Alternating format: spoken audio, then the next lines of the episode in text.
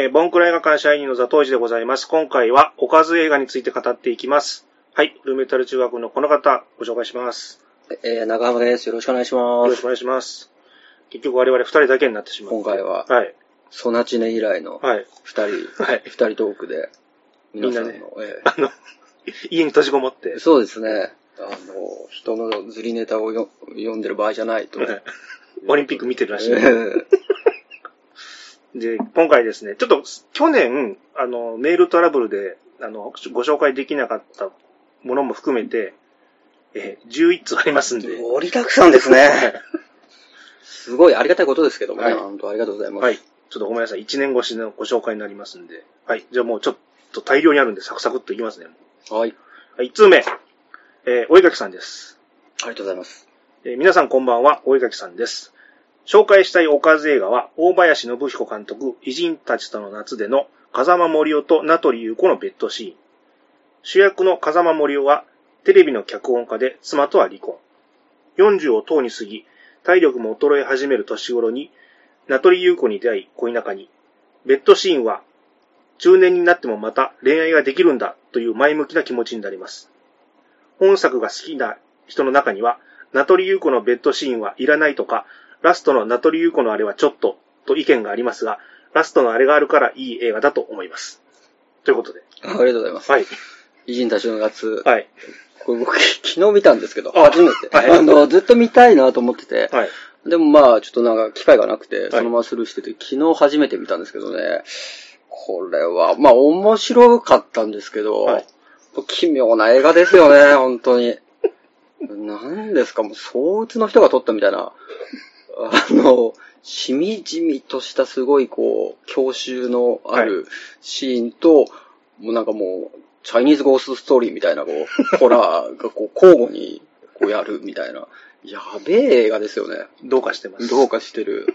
あの、これもね、風森夫さんがね、はい最後ら辺に言うはい、どうかしてたんだよっていうセリフとね、今かかってるんですけど、どうかしてる映画でした、本当に。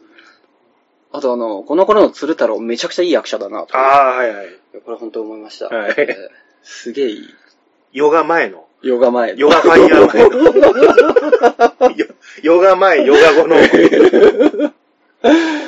ヨガ後の、ヨガ後が10年ぐらいですか？ここ10年ぐらいですか？ですかね。もはやえあーこの、この、この子、い何年でしたかね？この映画って。80年代ですか？えそうですね。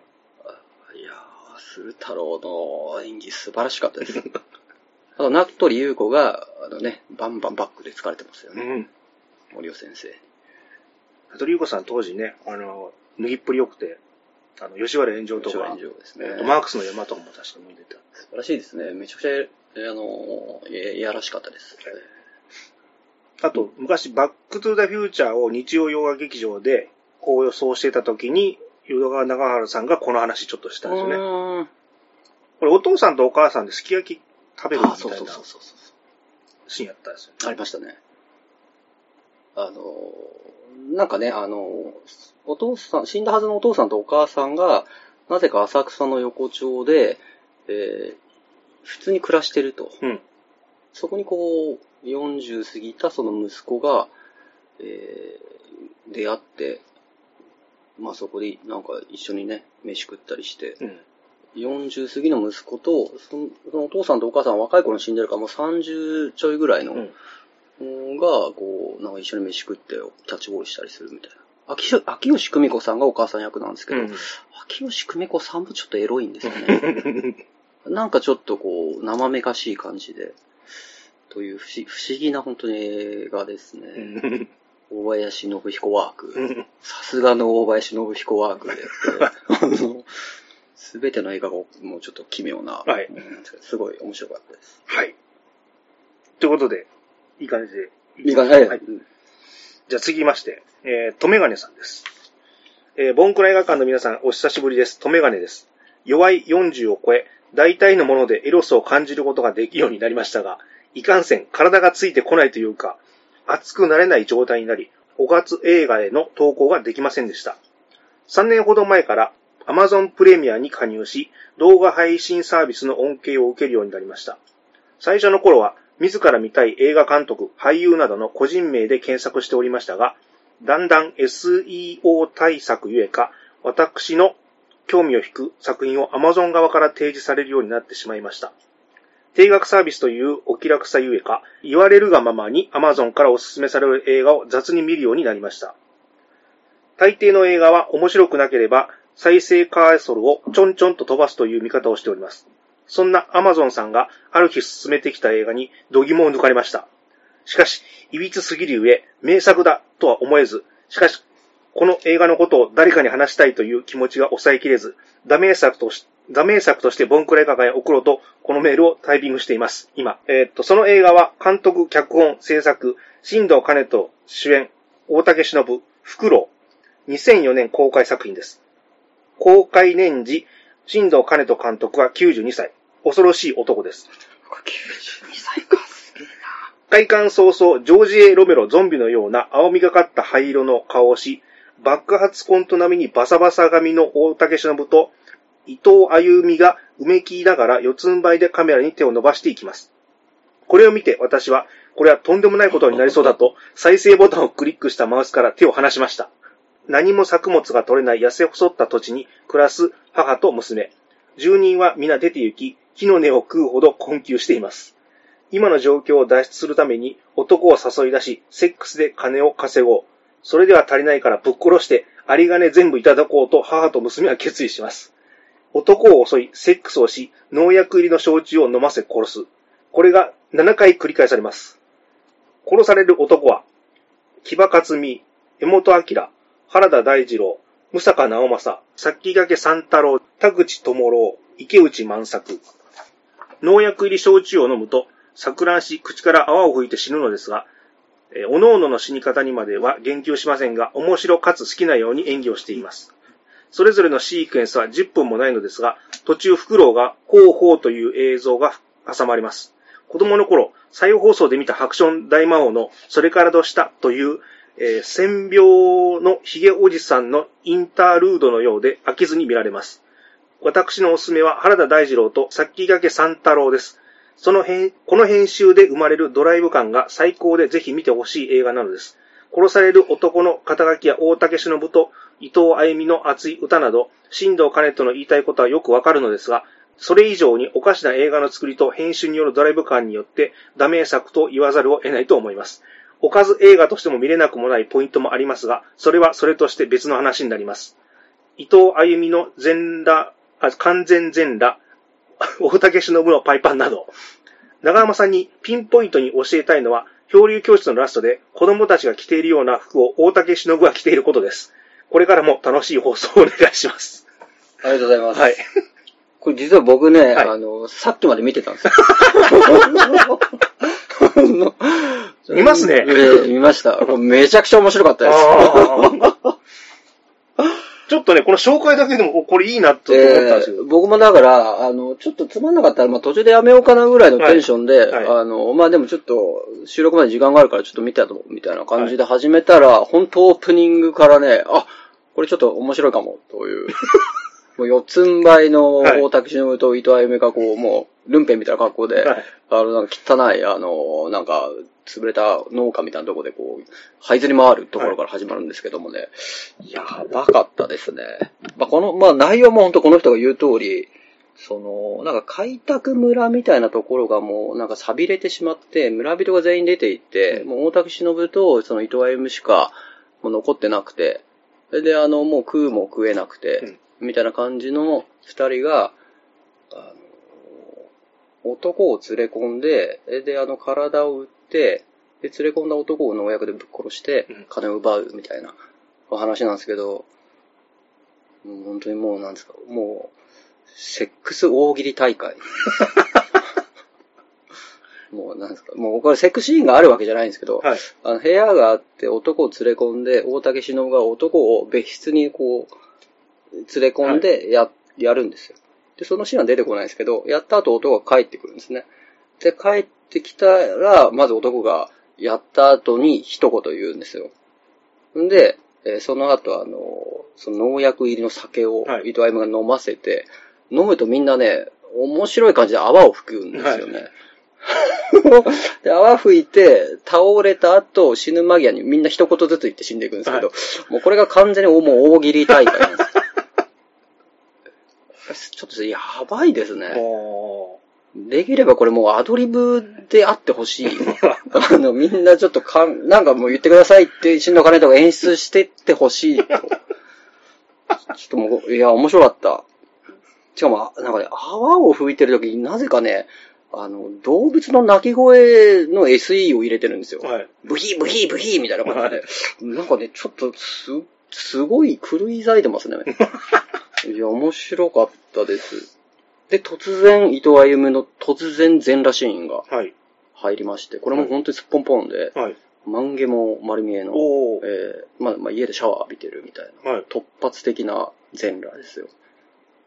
これいいですね。えーちょっとだから、テイスト的には、やっぱ今、売り出し中の監督、エス・クレイグ・ザラー、はい。突発的な暴力シーはいンの挿入とやっぱ同じリズムを感じましたね。はいえー突発全裸で。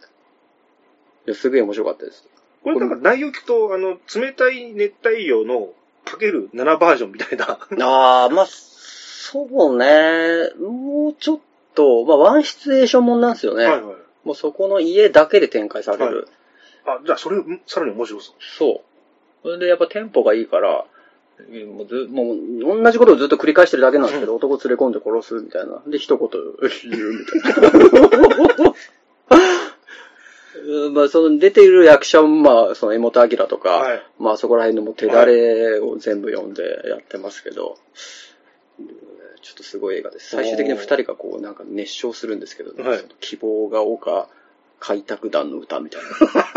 それもちょっとやばかったですし。うわ新藤兼人。やばかった。すごいですね。ええうわーって、大竹しのぶがうわーって最後こう、オラ、オラ美を上げてました。やばい映画でちょっ。とこれ見よおもろいです。う。ちょっ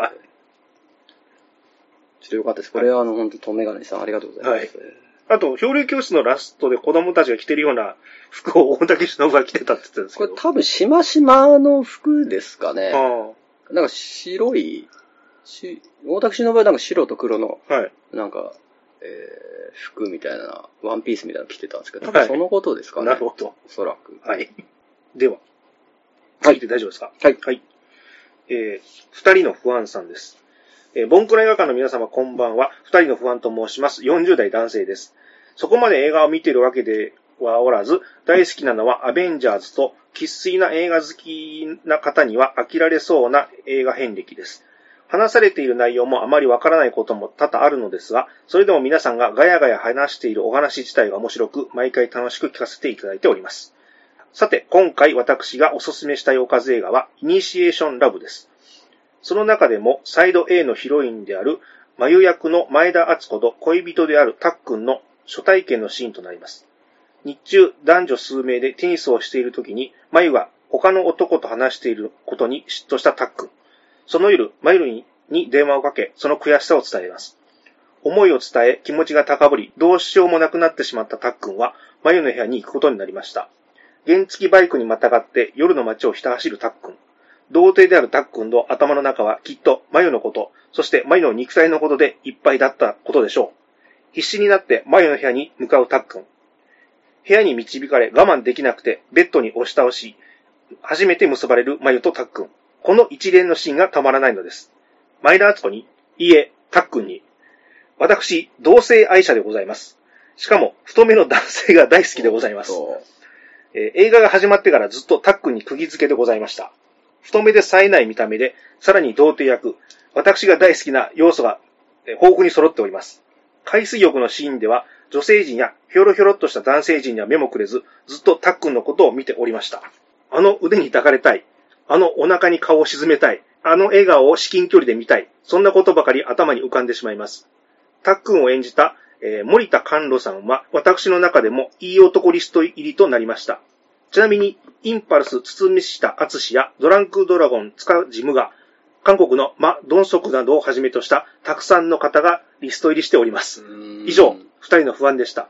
今までこういう内容がなかったので書いてみました。正直なかなか理解していただけないかなと思いますが、この方向性でも大丈夫でしょうかというメールでした。いや、もう全然大丈夫ですよ。新しい方向あそうですね。これやっぱ、うちのザトウイチ先生も、はいあの、一応、マドンソクライン。こちら側えー ですからね。これは結構、あの、ビジュアル的には、ちょっと、ちょっと待ってくださいよ。になるかもしれません、ね。あの、今後イベントが怖くなるんでやってくださいよ。えーもうアタック来たらどうするんですか？あのー、ふっくら。ふっくら、ふっくら風味の。ぽっちゃり。そうですね。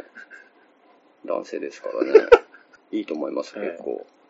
これ見ました？イニシエーションラブいやいやいや、見てない。見てないですね僕。もちょっとね、見てはないんですけども。うんもう視点としてはね、確かにこういう視点もありですからね。まあ全然ありですね。そうするともう結構あの今までこう、掘り尽くしたと思ってたはい。ものがもう、倍広がりますからね。そうですね。全然あの、お願いします。はい。そちら側の人の、あうの、ん。こういう視点もあるよっていうのを、ご提案もいろいろいただきたいな。そうですね。この近所界隈とかもね、あの、がたいのいいお二人さんが結構いらっしゃる。ああ、まあまあそうですね。全然います、います結。構住んでる方多いみたいですね。確かに。今は、まあ結構オープンになってきているのでね。まあねう。ん。いいと思います。はい。うち、本当にマドンソクラインですので、マザコチ先生。虚栄中、虚栄中え。ー、虚栄中をちょっと思い浮かべてもらえれば、はえー、まあ、大体そうあの、虚栄中の、の映画、もしあったら、もう真っ先に僕オーディションを受けるっていう。だから今本読んで、あの、役作りを常にすするようにはしてるんですけど。痩せないように、はい。お願いします。じゃあ続きいきます。はい。えー、サハルさんです。おかずというより、性の目覚め映画になりますが、ドラえもん、のび太と鉄人兵団、1986年を挙げさせてください。小学生の頃、地元のレンタルビデオ店から借りてきたのを覚えています。作品内容はさっぱり覚えていませんが、物語の中盤に、ドラえもんでは定番の静香ちゃんの入浴シーンがあるのですが、それが異様に長くて妙に、えー生めかしかったのが、強烈に印象に残りました。えー本作からしばらくして、私は親父が持っていた川上舞子のヌードカレンダーによって本格的な性の目覚めを迎えましたが、ドラえもん、のび太と鉄人兵団はそのきっかけを作ってくれた映画と言っても過言ではありません。以上です。これなんかゲストキャラで髪の長い女の子いません？いました、いました。ねえー、リルルちゃんですかね。あの子もなんか脱いでた記憶がああ、そうだっけ。さすがですね、やっぱりもう脱いでるものはもう、実物だろうがアニメだろうがね、もう、全部拾っていく。全部記憶にもう こびりつく。さすがですね、やはり。ああ、そうなんですよ。これでもすごい飛躍ですね。静香ちゃんから川上舞子へという、えものすごいステップアップをされてますけども。はあ。覚えてます？鉄人兵団。まあ、なんとなくは。なんかいいいい映画でしたよね。世代的にほら、劇場版ドラえもん見る最後ぐらいじゃないですか。そうなんですよ。僕もだから鉄人兵団が確かね、最後だった気がします。もう、その翌年からもう見るの恥ずかしいとか、うん興味なくなっちゃったでしょ。竜の騎士ぐらいでちょっとやめたのかな、うん確か。そうですね。で、この頃まだ F 先生ご健在だったから、全部原作もコロコロでやってましたからね。ザンタクロスね。ザンタクロス。あ、そうだ。ザンタクロス。ああ、いいいい映画でした。あ、別ないですかあと、特に。広げ、広げようがないです。もう今あれでしょ静香ちゃんの入浴シーンってないんでしょ？なんか、あの、結構ひ、やっぱこう、このご時世なので、はい。いろいろちょっと批判がやっぱ出てるらしい。知らないですか？というのは聞いたことあります。もう今もやってないのかやってるのかわかんないですけど、まあとにかく、ちょっと批判がやっぱりあるらしくて、うん。覗きであるということで、えけしからんとー、。けしからんというところところの話はやっぱあるんじゃないですかね。ちょっとヌードカレンダーで、あの、宇宙刑事ギャバンのミミ、ああ、はいはいはいはい。あ、加納孝子さん？加納きわこさ加んでした。納清子さん。あの人のヌードカレンダーが、ええうちのじいさんの部屋に飾ってあったんですよ。ほうほうほうほあれはなんか、でうものすごく僕あの人好きだったんですよ、う。子供の時。うん。あ、やっぱり俺じいちゃんの孫やと思ったのは、今ふとヌードカレンダーって言って思い出しました。あ、か、川上舞子さんのというつながりで。はいああ、なるほどなるほど。親子、DNA が全部ええ同じ好みのじいちゃんがそのい部屋にカレンダー、なるほ貼ってあったんで、どね。そういうことあるんですね、ええやっぱり。孫の息子をビンビンにさせたという。確かにえ。いい話。はい。はい、続きまして、白金高校生さんです。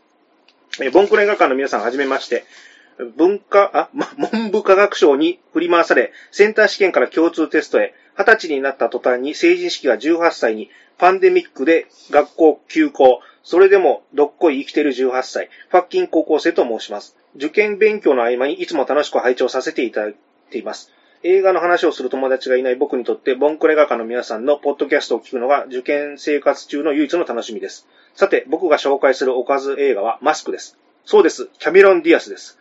この映画は最初から最後までただただキャメロン・ディアスがエロいという印象しか残っていません。この映画を最初に見たのは5歳の時、親戚のおじさんの家でのことです。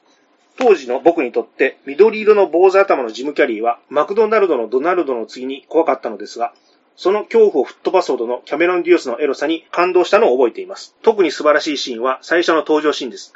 壮大な BGM とともに、えー半開きの目で銀行に登場するキャメロン・ディアス。エチエチな体でジム・キャリーを誘惑するキャメロン・ディアス。足を組み替えるキャメロン・ディアス。これらのシーンは僕の心の中のアニマル浜口も思わず、卑猥だ卑猥だ卑猥だと叫びながら血管を浮き上がらせて自分磨きを始めてしまう大変シコリティの高いものを感じます。中学生の頃改めて見直したのですが、思春期になりますますキャメロン・ディアスにしか目がいかなくなり、えー鑑賞後、キャメロン・ディアス、エロで検索したことは言うまでもありません。こんなメールを打っていると、だんだん右手が下へ降りてきて、ペンではないものを握り始めてしまいそうなので、ここまでとさせていただきます。今後も、ボンクラ映画館の皆さんのポッドキャストを楽しみにしております。ありがとうございました。ありがとうございます。はい。これ1年前のメールなんで、あそうなんですねもう、あの、高校生ね、高校卒業して大学生活されてる可能性とが。か、浪人生になってるか、はいみたいな話。あ、1年前の、ありがとうございます。そうなんですね。マスク。これちょっとやばいですね。なんか、銀行に登場した時は確かあの、雨かなんか濡れて、うん。あの、服もがなんから、ティッシュいただけるみたいなので、うんうん銀行に置いてあるティッシュをさっさっさって取って、こう、胸元を、ああ、なるほどね。パタパタちょんちょんちょんちょんやるみたいな。エロあれは、当時二十歳ぐらいだったんですけど、私も、ええ劇場で勃起してました、ね。い。もうそこでもう勃起しちゃうんだ。1ピンクの、あ もうすぐ立つ。すぐ立つ。あの頃はもう本当元気だった。マジっすか、いやーキャメロン・ディアスエロでやっぱり検索するんですね。ね、今の時代はね。えーマジで、バカのやるインターネットででもえーキャメロン・ディアスエロって検索するっていう。あの、こういうことをやって、直後にほら、突然死して、はいはいはい。あのパソコンの履歴見られたら一番かっこ悪いパターンですよ。いで。いや、ほんとそういうの考えるよね、最近。やっぱり、四十もやっぱ半ばになると、いろいろ考えますよね、ねそういうの。えだから、心臓、ね、心拍数を見て、うんあの、パソコンが爆発するような発明誰かしてくんないかなっていう。ーハードディスク、そうそうもろとも。死んだと同時にも爆発っていうかそれ、ほんと何があるかわかんないですからね。どえらいことになりますよ、本当に。もうこっそり書いてるポエムとか読まれたくないですからね。まあ、そこはね、ええお空青いとかもうダメですからね。そんなの書いてる。書いてないですけど。何？怖いんですけど。ほら、ツイッターでやるやつみたいな。言っちゃダメだ。そうですね。えーいいですね、キャメロン・ディアス。ちょっと切符が良さそうなえ、景気のいいおっぱいしてますしね。好きです。ただ5歳でね、ハマったっていうのがちょっとね、本当だねえ。すごいよね。かなり年上好きですね。確かに。最近もうキャメロン・ディアスもあのー辞めちゃったんですよね。女優さん、休業かなんかしてんだよ、ね。うんだいぶ前からちょっと辞めてんだよね。ちょっと小池栄子さんっぽい感じが、あります確かに。キャラクター的にね。こんな感じですかね。はい。そんな感じでいい、はいもうちょっとこう掘った方がいいです大丈夫ですよ。本当ですか？大丈夫ですよ。もう11本もあるから言います。一番いい、一番なんかこう、おかず映画っぽいうん。投稿でしたね。ただちょっとこれ、本当高校生かな、これ。ちょっと、ちょっと疑怪しい。はい どういうことですか？ちょっと親父感があるんですよ。ああ、なるほど。文面にはい。偽装してる可能性があると。アニマル浜口、あ、まあ、知ってる？世代かな？まあ、知ってるんじゃないですか、その、やっぱ、現役というよりも、その後にやっぱバラエティにいっぱい出てたから、はい。それじゃないですか？はい。ただちょっとやっぱり怪しいと。卑猥だ、卑猥だ、卑猥だが、はい。親父臭がするってことですか？ちょっと、あの、高校生、大学生ぐらいにしたらちょっとよくできた文章が、厳しいな。実は40ぐらいの人だったってああいう。りえますね、それは全然ね。そういうの、可能性は全然あります。はい。えっ、と、笹川さんです。続きまして。えー、ボンクレ映画館の皆様、はじめまして。締め切り遅れての投稿をお許しください。笹川と申します。今回、おかず映画道を毎新鮮とする若輩者の私が、えー昼食時間に皆様にパシリの焼きそばパンを差し出すような具足を見せら見せびらかす域でご紹介しますのは、コンサトシ監督作パプリカでございます。とある事件を発端として、現実と夢が交錯する、えー夢探偵のパプリカの冒険を描く筒井康隆を原則とする本作は、アニメ映画としてエポックメイキングな作品でありながら、同じくおかず映画としても非常に稀有な作品であったことに異論はないでしょう。まず、夢の世界では、少女性の色濃く残る可憐で奔放なパプリカの正体が、現実ではクールビューティーなキャリアウーマンたる、え千葉敦子という二名性がたまりません。昼間は職場で千葉に怒られながら、夜はパプリカに甘やかしてもらいたい。そんな欲望をかき立てられます。また、キャラを完璧に演じ分ける林原めぐみ城の素晴らしさたるや、もちろんパプリカその人の美貌も、えー凄まじく、華奢で真っ白な体育が、劇中めくるめくあらわになり、中盤では惜しげもなく裸体を晒し、プルンプルに揺れまくる、えー美乳は、ある種の業の深さを感じつつも、めちゃくちゃに勃起せずにはいられず、その都度、土調した具足を休ませるために、本作を主張するにあたって、丸一日を費やしたほどであります。えー最終盤では高層ビルと肩を並べるほどに巨大化し、敵役を打ちのめす展開も、初代ウルトラマンの巨大富士隊員で精通した身といたしましては、グッとくるものがありました。かくしてパプリカはまさしく男性にとってのセックスファンタジーであり、えー我々をサキュバスのごとく魅了する写生映画、いえ、無声映画として存在するのです。これにて失礼します。パプリカですね。パプリカね、エロいですよね、ね確かに。もうだいぶ前に見たからちょっと忘れちゃったんですけども、結構エロかったですね。これ確かにね、新宿に秋山さんと見に行ったおがー、やばいコンビですね。えー、メガネ。コンサートし評判いいで。秋山さんがおっしゃってたので、じゃあ行きますか。どうでした？まあまあ、まあまあやなって言ってました。厳しいですね、さすがに。なんかちょっと触手シーンみたいなのがね、確かあっ。したたっけ？そう、なんかちょっとあった気がするんですよ。まあ、まあ、エロい、夢の探偵の話ですからね。はいで、ちょっと陰夢みたいなのもちょっと混じってくるみたいなね。本当生、生々しいエロさがありましたね。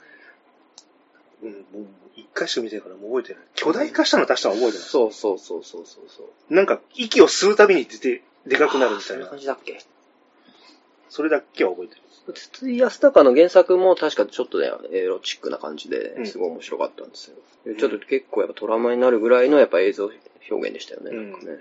思いますあれ、コンサートし監督、これが遺作でしたっけ？これが遺作になりましたね。あーねもったいない。もっと見たかったですけどね。確かに。次回作を制作する準備してた時に、もう、ガンが、ガンが発覚してみたいやばいな、もう死に対してリアリティがありすぎて。なね。ね本当だよね。やだな、もう、40入ると。ああれもまた亡くなった時も、な結構ね、その、自分がもう命がもうあんまりないっていうのを知って、はい。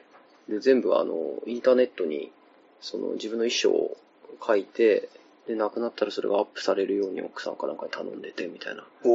感じで、で亡くなったらすぐもう、インターネット上にそのコンさんの、あの、みお別れの言葉みたいなのがアップされて、結構衝撃が走りましたよね。ね、なんかあの、その、夢見る機会という、その、つその、次回作になるやつも、途中までなんか、えー誰かが後を継ぐかも、みたいな話で進んでたんですけど、結局やっぱ制作中止になっちゃって、うんまあ作られないままでしたけどもね。もっとエロいの作ってほしかっ本当ですよね。ちょっと、そう思います。た。あれ、なんかパーフェクトブルーもエロエロかった。エロかった、エロかった。結構やっぱエロいんだよね。千年女優はそんなにエロくなかったそうです。千年女優はそんなにエロくない。パーフェクトブルーはエロいです。はいと、パプリカはエロいです。はいぐらいしか覚えてない。東京ゴッドファッター、ゴゴッドファザーズは抜けなかった。は抜けない。抜くとこなかったっていうそうそうそう。その順位で言うと多分パプリカ、パーフェクトブルー、千年女優、東京ゴッドファーザーズの順じゃないですか、やっぱ抜ける。おかずランキングおかずランキングで言えば。確かに。ままああ全部面白いですけどね。4作だからね、見やすいです。あとなんか、アキラのね、はい。あの現場にも、あの、入ってたらしいですからね。おとか、あの、あと、ジョジョの3部のアニメとかにも、結構参加されてた。れ、妄想代理人？あ、妄想代理人もそうだ。あれはテレビシリーズ？テレビシリーズ。あれも面白いですよ、すごい。うん。まあちょっとこれを機会に見て、うん。見て抜いてください。本当です。はい。続きまして、えーストンコさんです。ボンクラ映画館の皆様、こんにちは。ストンコと申します。いつも配信楽しませていただいております。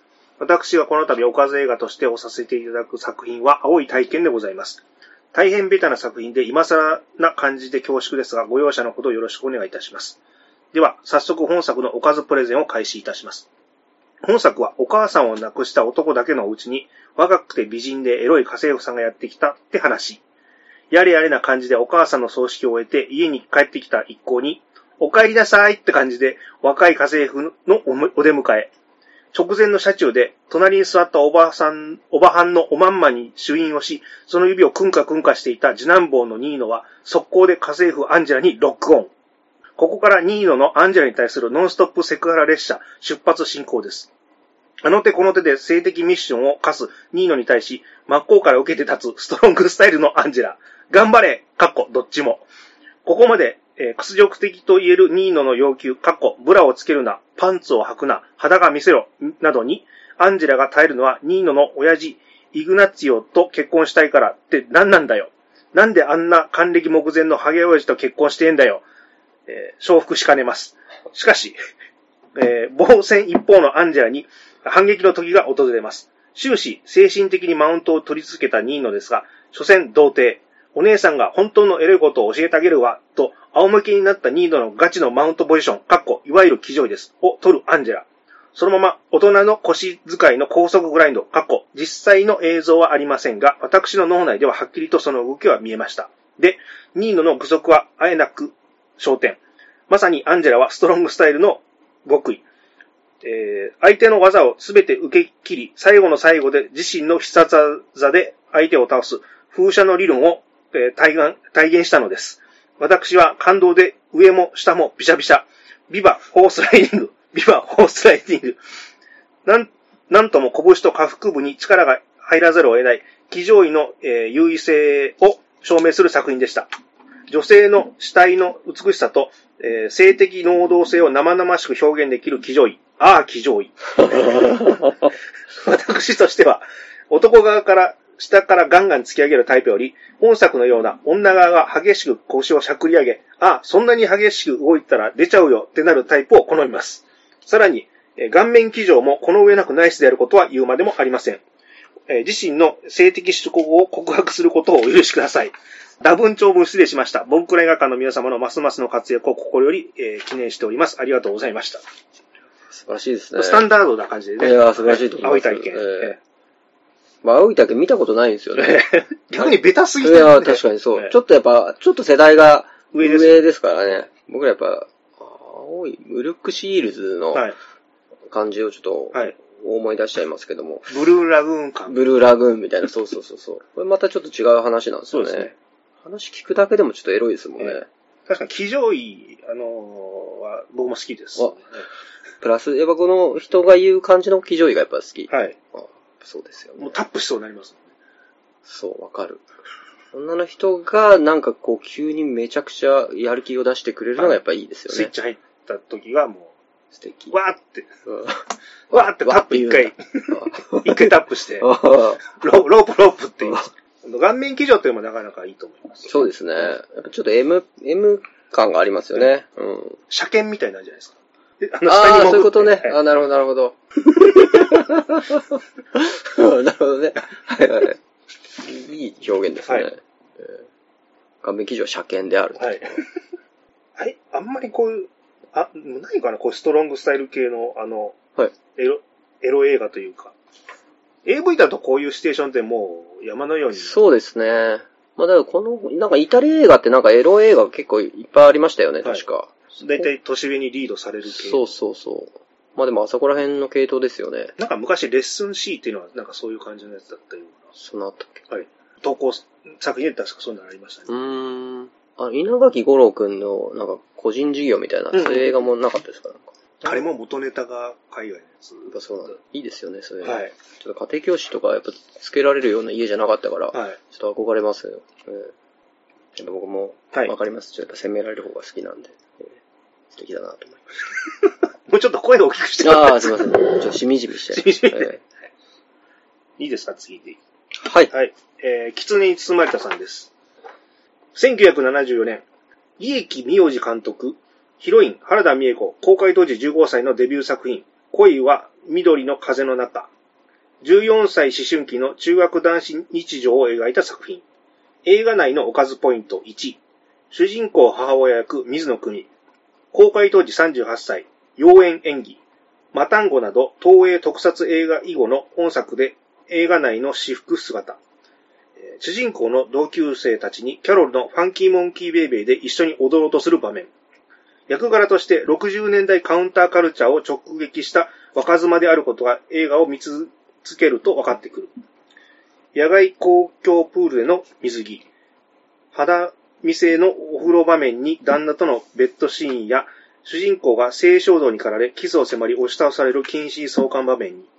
その時、股間がうずいた。かっこ。歴史が動いた風。はい。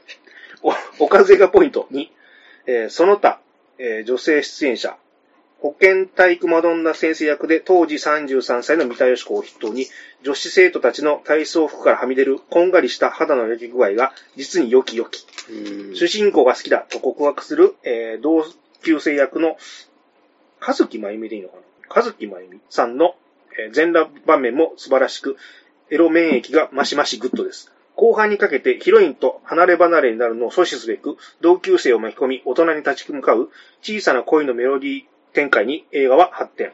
結果は大人と社会に敗れ去る。先行き不透明な世の中、思い、自分は思いを馳せたのは、I love Japanese woman。週刊ゴング、アメリカンセクシーマネージャー大集合雑誌を見て、吐露したセリフを添えて、今年の投稿を終えたいと思います。ありがとうございました。ありがとうございます。はい。これちょっと翻訳してください。いやいやもうなんか、プロレスネタがちょっと私わかんない。あー、なるほど、なるほど。プロレスネタ、出てましたっけ？アメリカンセクシーマネージャー大集合ってこれ、あー、そういうことですか。うーん、あんまりちょっと僕もちょっとわかんないです。ええじゃあこれちょっと流しましょうか。すいません、はい本当に申し訳ない。水野久美さんね、60代ぐらいの方はもうかなり、やっぱりもた、マタンゴでうずっと来たらしいです。けど。え、他になんか出てるんですか？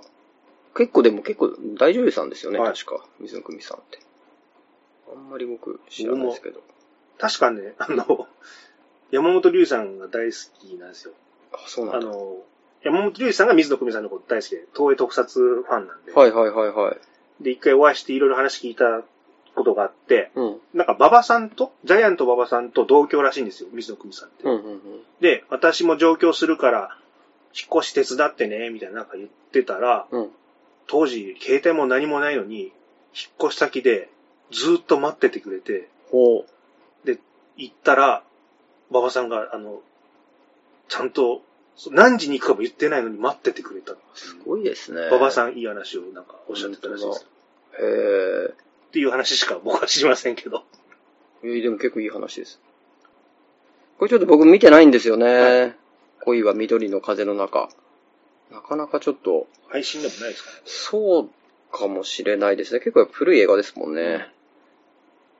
三田佳子が33歳の頃ですからね。う全然年下。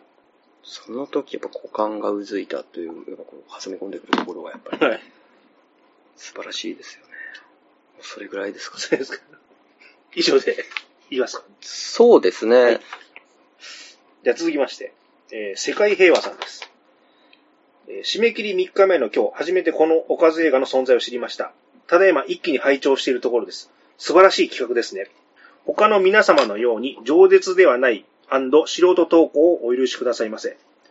私は女性ですので、女性目線でのおかず映画というか、おかずになるんじゃないか映画を紹介させてください。まずは、ネットフリックスオリジナル彼女。漫画の群青が原作の女性の同性愛を描いた作品ですが、水原希子と佐藤穂波さんの体当たりの演技はストレートにおかずになるでしょう。私自身も作品が出た後、しばらくは友人との会話で、ところで水原希子のヌード見たとネタにしておりました。特にスレンダーな子が好みの人にはたまらない完璧なボディ。佐藤穂波さんの DV でのあざは、えー M 子として基本ポイントです。そして、えー水原希子もネットフリックスら縫うのかというゴシップ感も合わせて楽しめる作品です。えーただ一つ、女性同士のおせっせ描写としては違和感があり、あんな指の使い方するかなと思っております。男性目線の AV のようですので、皆さんの間違った知識を上書きするためにも、彼女で抜いた後に必ず見てほしいのがアデル、ブルーは熱い色です。この作品では8時間に及ぶセックスシーン、セックスシーン撮影にレアセドゥが切れたという逸話もありましたが、えー女性同士のおせっせと丁寧に描いたという意味では学びがあると思います。アダルで抜けるかどうかはわかりませんが、最後にこれを書いている私は、アデルの頃の芋っぽいレアセドゥに似てると言われており、皆さんの下世話な話がニヤニヤしながら聞かれるということも含めておかずにしていただけたらと思います。素人投稿失礼しました。これからも楽しく拝聴させていただきます。ということで、とんでもなくエロいメールが来てましたね。えとえらいことですよ、これ。えこれメール来た瞬間ちょっとメールの匂いを嗅いでしまいましたね。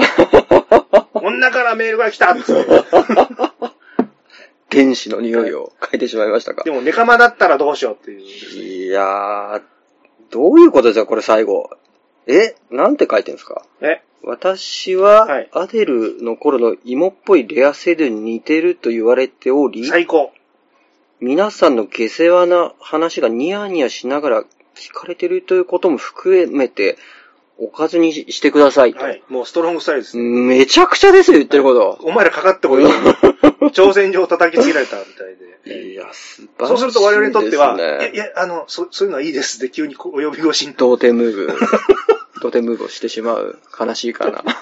ぼ、ぼ、僕は、僕お、おむすびがって言い出すとすぐおむすびの話をして、ごまかそうとする。ちょちょっとお話ししましょうって言い出す。ひよったなっていうね。悲しいですね。悲しい動きをしてしまうんですね。ここで人生経験のなさが出てしまうと。で、これ、なんかあの、前もあの、女性の方、いあの、ピーナッツみそこさんが送ってきた時も、これアデルを確か送ってきてましたよね。はいねだからやっぱ女性の方やっぱアデルがやっぱグッとくるんですかね、これ。でしょうね。僕もまあ、アデル確かにすげえエロかったですけどね。はいなんかもうレズ、レズシーンばっかりのはい映画で。の恋愛映画みたいな感じでしたけど。そうなんだ。これちょっと勉強になりますね。アデルは本編を見たことないですけど、絡みだけずっと見てました。うん、すんすげえエロいっすよ。はい。すげえエロい映画でした。2回言いましたね。う んこっちは見てないですか？その、水原希子さんの。あの、ちょっとネットフリックスがちょっと入ってないんで、あの、見てないですけど、あの、水原希子さんがこれ脱いでるというのは聞いてます。もちろん。水原希子さんと佐藤な、ななみさん。ななみさん。はいこれでもやっぱその、ここにも書かれてますけど、やっぱネットフリックスなら脱ぐんだと。うん。これやっぱもう、ちょっとやっぱアート脱ぎの匂いがしますよね。アート脱ぎ。これは。アートじゃないか、アートかって。でもアートが。えーアートであれば脱ぐという、アート脱ぎの匂いがちょっとしますよね。そうすると、あの、抜きづらくなっちゃう。抜きづらくなりますね、やっぱり。これじゃないよっていう。そうそうそうそうそうそうそう。あの、二階堂ふみが、あの、岡崎京子の漫画の映画でこう脱いだみたいな。あれもちょっとアート脱ぎでしたからね。アート脱ぎ取締委員会ですから、ね私は。えアート脱ぎ倫理委員会。え ビデリンみたいな。そうです、そうです。ええアート脱ぎは認めません。厳しいえでもほら、インスタに乗れるか乗れないかぐらいのほら、え 何ですか乳首は透けてるけど、あーはいはいはいはい。ありますねそれはアートだからインスタは載せれますみたいな。そういう、だから、アートという名で、やっぱその、え、なんですかね、アートという隠れ身ので、はいなんかこう、スケベをやるみたいなのが一番いいんですけどね。はいええそれ一番いいんですけども。もう45過ぎて俺ら何本喋ってる当ですよ、もう。何を言ってるんだって話ですけども。ええまあちょっとでもアート脱ぎの匂いがしますとはいいうところはちょっとあの、注意しといてください。はいえまあちょっとね、芋っぽいレアセドゥに似てる方えからの一、番いいですね。はい。それは。今日、今日長尾さん一番元気一出ましたね番声が今出てますね。僕ちょっとあの、パソコンの壁紙レアセドゥですからね。あそうなんですか？そうなんですよ。すごい好きなんで。え確かに、ほほえみさんもレアセドゥをしてたんで、えあの、スキッパがやっぱたまんないですよね。いい女ですよ。唇ちょっとぷっくり系の。そうですね。レアセドゥにやっぱこう、うんボコボコに殴られたいですね。とにかく。グローブありです。いや、もう素手ですよ。ベアナックルで、やっぱり。歯が折れるまでやっぱ殴られたいですね。とか、やっぱ家でやっぱパソコンでこう仕事してるときに、はいそのパソコンをやっぱレアセルがいきなりもう、机からバチンと落として、えーノーパスをなんかこう、えービルから投げ飛ばすみたいな。そういう目に遭いたいです。えどういう正義だ全然わかーんない。えーもう仕事がもうすぐ終わるって時にやっぱパソコンをレアセルでめちゃくちゃにするんですよ。それ多分僕勃起すると思います。なんで、もうちょっと声を大きくしますか？はいすいません。えー珍しく女性の方から聞いていただけたってありがたいことって。本当です。今日は本当ですね。どういう盛りだくさんですね。受験生から、はい。何から、中年男性から、はい。マドンソク好きから、本当にバラエティに富んでますね。じゃあ続いていきますか。はいはい。はい。えー、木名り隆夫さんです。えー、ボンクラ映画館の皆様、こんにちは。木名り隆夫です。今回私が紹介したいおかず映画は、1989年のフランス映画、マルキです。近頃何かと様々なことが難しい中、おかず映画というのは今時大丈夫なの？な、困った感じになってきていますが、表向きにもろにおかず対象の映画はまずいのかな？それよりもっとおかず欲求の内面を突き詰める映画はないかな？といったことを考えていました。そこで私が思い浮かんだのがマルキです。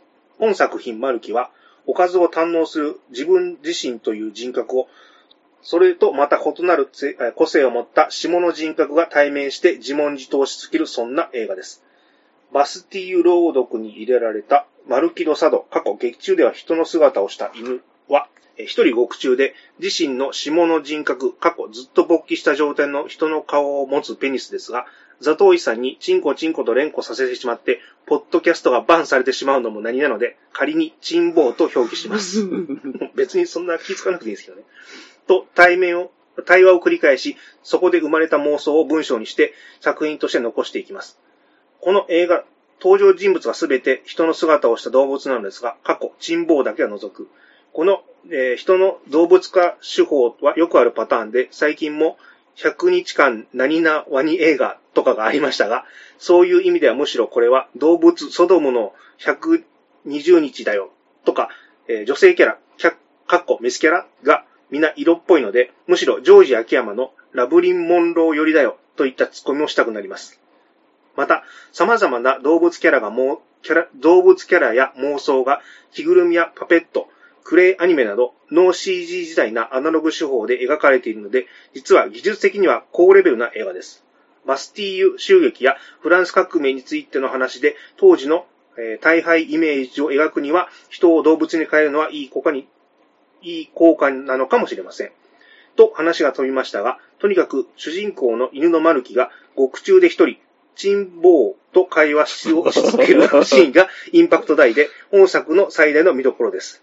マルキがチンボーにカツラをかぶせて、女装をさせて、何かドールハウスみたいなものを下半身にかぶせて、一人人形劇を創作みたいな一人遊びをしてみたり、えークレイアニメで描かれる色っぽい牢獄の、えー壁の割れ目、かっこはてなにチンボーが浴場。えーたまらず壁に、え突撃プレイを開始。その行為の末、哀れ、え頭が包帯ぐるぐる状態になるチンボー。天井から垂れてきた雲に浴場するマルキ。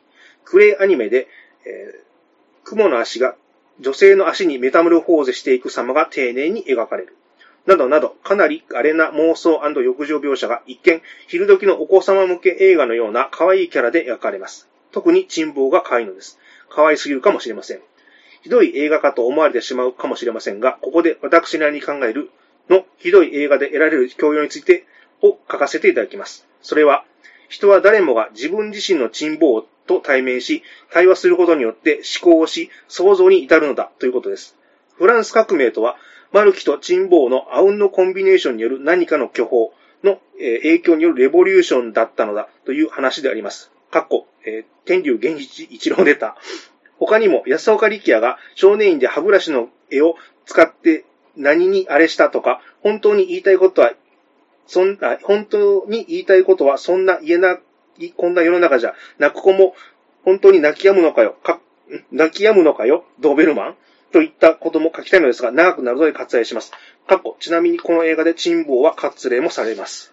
皆さんもステイホームの最中、自分のチンボーとの会話こそをた、たくさんしようぜ。そして革命を起こそうぜ。ということで、本文を締めさせていただきたいと思います。ドロ素晴らしいですね、これ。ーン。これ何かを決めてやってるんですかね。決めせくならぬ、決めメールを。ええ読んでてちょっと頭がクラクラしてきたんですけど。これ、マルキ、僕ちょっと見たことなかったんですけど、はいマルキでちょっと画像検索して、マルキ珍宝でちょっと画像検索すると、えあのーめちゃくちゃ面白そうなんですよね。うんその、これ、ちょっと、まあ、あの、本当にあの、100日間生きたワニみたいな、はい。あの、こここういうね、あの、犬の擬人化みたな、はいはい。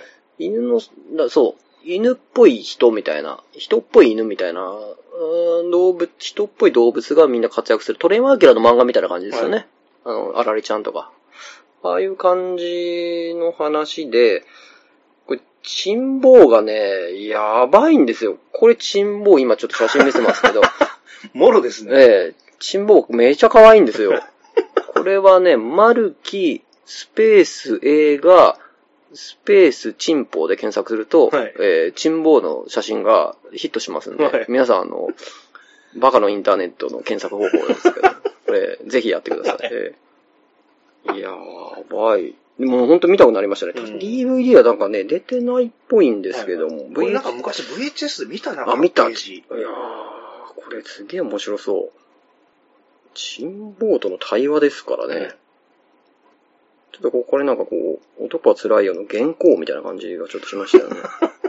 こういう原稿みたいな感じで、チンポと会話してるんでしょうね。あれちょっとメールのテクニックがまた結構、ちょっとすごいところなかったですか？はい。ちょっともう、本当何言ってるか自分で分かんないでして、目がしばしばしばしばしてくるんですよ。そうなんです。これちょっとあの、ザトイさんにチンコチンコと、えー連呼させてはちょっとバンされてしまうのも何なので、仮にはい。チンボウと表記しますとこれねもう、チ最高ンポ、もうすごいですよね。いいリリック。えー、やべえなと思って。呂布カルマみたいな感じですよね。何仮珍え宝ですー、ほんとそうですよ。畳みかけましたね。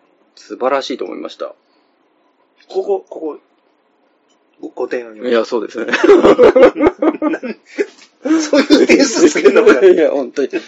えーちょっとびっくりしました。これこれちょっとすげえなと。ちょっと、あの、その、おふざけ抜きで、あの、その、ね、着ぐるみパペットクレアニメっていう、その、アナログ手法で、なんかそういう表現やってるってのも、ちょっとそこも見たいなっていうの。そうですね。ちょっと見たい、見たいですね、本当に。これだからちょっと VHS でしか多分見れないっうん。ぽいですね。うん。どうやら。ちょっと探してみてみよう。あとこれ、天竜源一のネタってわかります？ままあ、レボリューションというところですね。えこういうのちょいちょい言われるとピンとこないんで、え解説がああ、欲しいんですみませんわかりました。ええレボリューションですね。レボリューションで。レボリューションイコール天竜って覚えておいてください。はい、わかりました。勉強になります。まあ一応だから天竜といえばレボリューションで、あとあのー若松マネージャーが道場劇。はい。で、ジョージ高野がパライストラ。はいっていうのをちょっと覚えておいてください。はい。はい。わかんない。このこの3つです。部屋別姓です。はいえあ、そうそう、さっきジョージ秋山のラブリン・モンロー。えああ、はいはいはい。はいラベルモンローね。これヤンマガでね、連載してましたけど、はい今やもう絶版になって読めないんですよね。貴重なやつなんですか結構そうです。あのー、一回出て、確かもう再販されないんですよね、なぜか。はいまあちょっとナチスの話なので、はいそこら辺が引っかかってるのかもしれないですけど、うん。ラビン・モンローはすげえ面白い漫画でしたね。うん第二次世界大戦の、まあ、戦争に翻弄される豚の女みたいな、うん。の話なんですけど、まあこれもその、要は擬人化した、はい。あの、キャラクターが動物っぽい、動物のキャラクターはい。の話なんですけどもね。勉強になります。すげえ面白い漫画でしたけど、僕ももう、ちょっと単行本集めようとしてもプレミアついてて、もう買えないので、えー再発してほしいです。はい。では、続いていいでしょうか。はい。えー、背景。クイズ6。梅雨の、梅雨明けの暑さと。ひとしおでございます。皆様、いかがお過ごしでしょうか？大学の折、一般教養科目として哲学を履修したのですが、授業を始める前に教授が毎回こう言いました。哲学というのは世の中における指針、ルールのようなものです。哲学がないと世の中は気違いのオリンピックになるんです。本当に毎回毎回言うので多分気違いと言いたかっただけなんだと思います。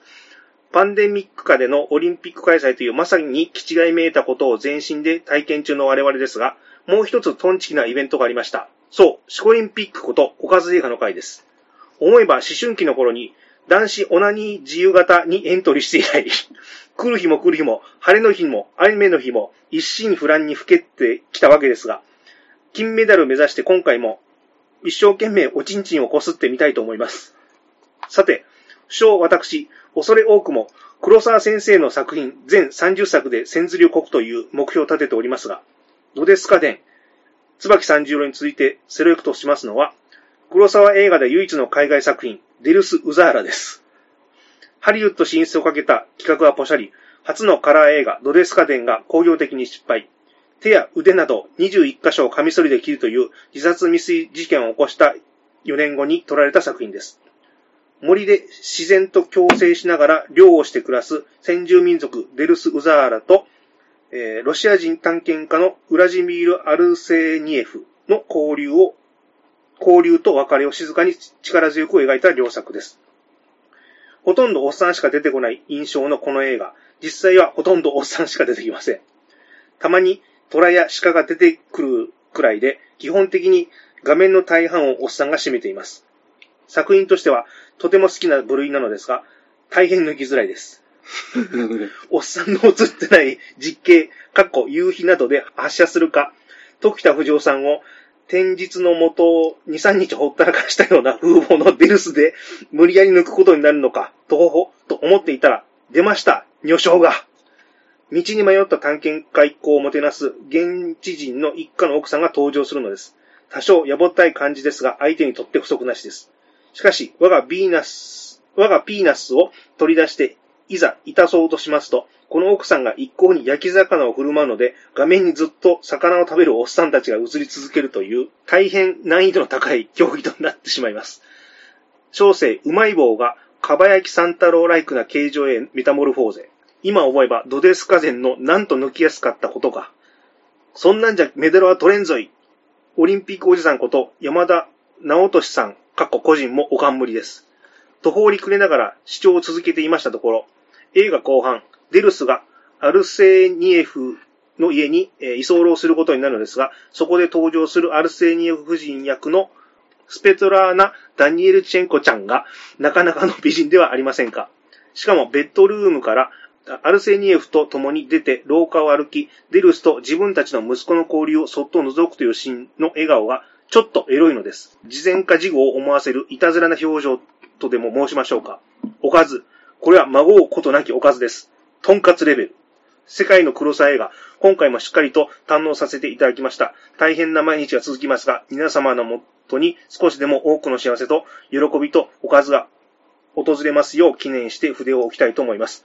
スパシーバ、ダスピターニャ、ありがとう、またお会いしましょう。敬具、明美列車ということで。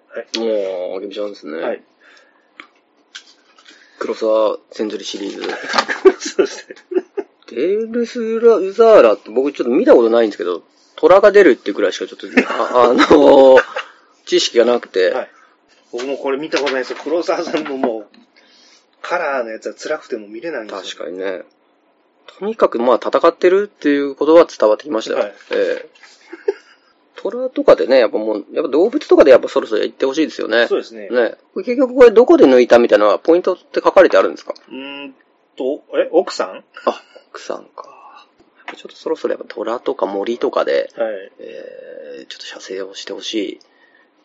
そういう気も、3本目にももうなると、そんな感じになってきますよね。最初、あの、氷とかね、う目氷とかからこう、確かに。鳴らしていって、最後クジラとかでいけるぐらい、ああ、いいですね。ハイレベルな人になってほしい。そうですね。あの、木の割れ目みたいなね、ところとかで勃起するみたいな。そういう人になってほしいですね。もう最終的にあの、ね、ゴールデンハーベストのマークとかでもいけるぐらいああ。あれもやっぱ穴がありますからね。ええいや素晴らしいあのオープニングでしたけどね。やっぱアリコンさんで始まってますからね。ええクイズセックス、ええクセックス。誰も解いたことがない。解けそうで解けない、えークイズですからね、やっぱり。ちょっとね、今日はあの、本当は牧見さんも参加する予定だったんですけど、はいはいちょっと機材トラブルというか、私のネット回線の都合により、すいません、なかなかね、現地に来れないということで。まあ、いてもね、あの、僕の、僕がメール読むことになるので、ああ、もう恥ずかしい面ですね、やっぱプレイ。プレイですね。自分がね、書いたメール目の前で読まされ、よ読んで聞かされるってね、チンコが立つプレイですね。そういうシチュエーションよく AV で見ますよね。ねあの、よく犯罪者が捕まって、あの、中学とか高校とか文集を載せられるのが はいはいはい。あれ、捕まるよりもかなりきつい罰ゲームだと思うんで確かにそうですね。将来の夢とか書いて。で、あれに特にないとか書いてる方が逆にダメージあんまりだないっていう。まあそうですよね。まあ確かに。まあでもそういうところはやっぱこう、なんか痛々しいところ書いてほしいですよね。なんか切なさもありますし、結局やっぱ叶ってないっていう切ない気持ちにもなるし。な感じですか？そうですね、はいちょっとすいません。ちょっとやっぱデルス・ウザーラをちょっと見れてないので、はい。えーまあ、とにかくやっぱ、抜いたと、今回も成功したと、はい金メダルを取ったというお話ですよね。3人目の資格を倒した。ああありがとうございまでもす。すごいですよ。この間ツイッター見てたら、はいもう30本、黒沢作品、ああ、そうなんだ。DVD 並べて、全部じゃ持ってんだね。はいすごいね。あ、この人本気だと思って。誰に言われたわけでもないですからね。は いええ個人でやってるライフワーク。ライフワーク。ああ、フルメタル中学のお母さん。本当ですね。すごいですね。では続きまして、はいはい。香港のほほえみデブさんです。おー M. ナイト・シャマラン監督スプリット。主演の、あ主演、アニア・テイラー・ジョイのパイパイが、とにかくたゆんたゆんのプリンプリン。この、お、え？ポヨンチョに、あ、このポヨンチョに君は耐えられるかぜひ、おぎり倒してみてください。推進、もはや答えが何なのかわかりません。ということで、お以上です。シンプルな感じの。はい。削って削って。なるほど。多分ちょっと考えすぎて、今、破綻しちゃったんじゃないですかね。その前までにも多分すごい長いの書いて、これじゃダメだダメだダメだってって削り削りに削って、ええシンプルな短文を、すごいことで、俳句みたいになってきましたね。いや、僕、てっきりですね、あの、投稿前に、はいはい僕今回短いですからって、小みさんから連絡来たんですよ。なるほど。てっきりもう、俳句で来るなと思ったんですけど、うんうんうんうん。ちょっと多めでしたね、俳句よりかは。ああ、まあでもちょっとやっぱ、松尾芭蕉美が出てきましたね。ねスプリットに抜けるとこありましたっけ？あれです、あの、多重人格の男のあじゃあ話です見てないね。ええザ・ビーストという男をこう心の中に飼っている、はい。うんあの、ちょっと能力者の話です。うーん見ました見ました見ました。ええ大好物です、スプリット。ええ確か大学生の、なんか、女の子だったはず。うん。ちょっとあんまり覚えてないんですけど、その女の子に関しては。いい、あの、面白い映画ですよ。うん。ええああ、この子か。なるほどね。はいはいはいはいはい。なんとなく覚えてらっします。ああ、そっか。犯人に、ああ、そうですわ。さらっとネタバレるのやめてください。ああ、すいませんすいません。ええなんか誘拐されてるんですよ。で、監禁されてて、はいで、あのーそこから逃げ出そうとする女の子みたいな、そういうやつですね。うんはいはい。ちょっとね、あの、小みさんは諸事情あってあんまりもう、こういうメールは送れない、あの、ああ、そうなんですか。社会的地位になってしまったんで。なるほどね。も うそんなもう過去のメールとか見たらもう全部バレるんじゃないですか、でも。ね。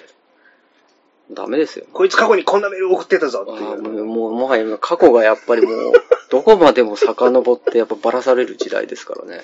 どこまでこう許されないのかという、というところありますよね。えということで、ーはいはい。以上でああ、終わりました。結構駆け足いったら、どのくらい？1時間ぐらいですか ?1 時間。早いな。サクサクいったな。じゃあちょっと、えーエントリーした人のもう一回名前言い直しますね。えっ、と、お絵かきさん、偉人たちの夏、とめがねさん、フクロウ、えー二人の不安さん、イニシエーションラブ、サハルさん、ドラえもんのび太と鉄人兵団、パッキン高校生さん、マスク、笹川さん、パプリカ、ストンゴさん、青い体験、えー、キツネに包まれたさん、恋は緑の風の中、世界平和さんは彼女、うんえー、木田目高尾さん、マルキ、明美列車組んでるスーザーラ、香港のファミデブさん、スピリッなるほど。ト。うん。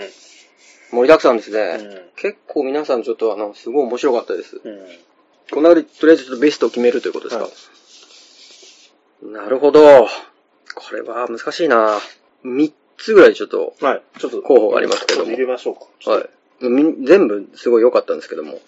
ちょっと3人絞ったんですけど、お、トメイガネさんのフクロウと、はいはい。ストーンコさんの青い体験と、うんうん。世界平和さんの彼女。ちょうーん。なるほど。っと引っかかった。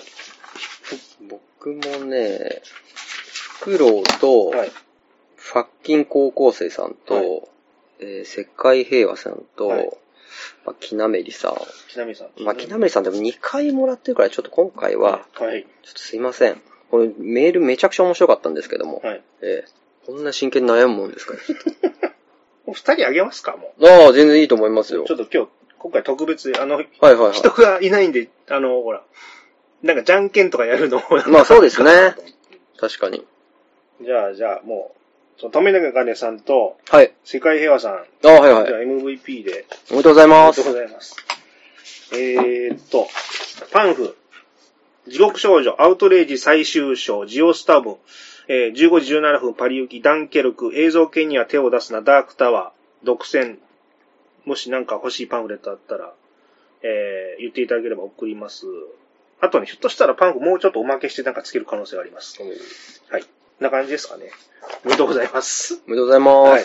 人がいないと寂しいね。確かにちょっはいと、そうですね。ええあと、あれ、お知らせなんかあります？言え、言えるやつ。あんまりないですね。ないです。あれもう言っちゃったんでしたっけ？あのー、ファブル。ああ、ハブル確かもう言ってあれ、ツイたんじゃないですかねツイッ。ターでは言ったけど、はいはい音声では言ってないんだよ。ああ、そうか。ハブルのはい。続編のパンフレットで、はい。えーキャラクター紹介のページをね、はいちょっと担当してますんで、はいえーもしファブル2、えー殺さない殺し屋、はい。未来、まだ公開中ですかね。ですね。パンフよろしくお願いします。お願いします面白いですよ。はいとうとうジャニーズとと仕事やってる。そうですね、もうもはや、え もはや。もはや僕はも言う。う、えー、言うやっちゃいないよえね。ーあちら側です。うわえいいなーそうなんです。すごい面白かったです。実はこの先もね、ひょっとしたらひょっとする可能性。ああ、まあそうですね。ありがたい話です。はい。あと、ちょっと、相談なんですけど、はいはい。おかず映画ですね、今回でやめようか、ちょっと今悩むんですよ。はいはい。まあそうですね。思います？まあその、まあ映画表の時の回でちらっとね、ちょっと話しましたからね。まあちょっとご時世的にどうなのかというところもありつつ、はい。まあそこら辺の最終的な判断はまあザトイチ先生が判断することでいいとは思うんですけどもね。なんか、あの、だんだんほら年齢的に、うん。リスナーさんって40代くらいかなと思ってたんですよ。はいはいはい。だからほら、もうそう、そんなに抜くとか、もうないだろうし、そう年齢的に。ですね。まあちょっとその僕が気になってるのは、まあその、もうこれ何回目ですかね。もう15回15回もやって、もうネタ的にちょっときつくなってきてるんじゃないのはいはいかというところもあるんですよね。あとね、その、性的に、その、見るっていうそうのがちですねょっと、ちょっとご時世的にもちょっとね、どうなのよ？っていう。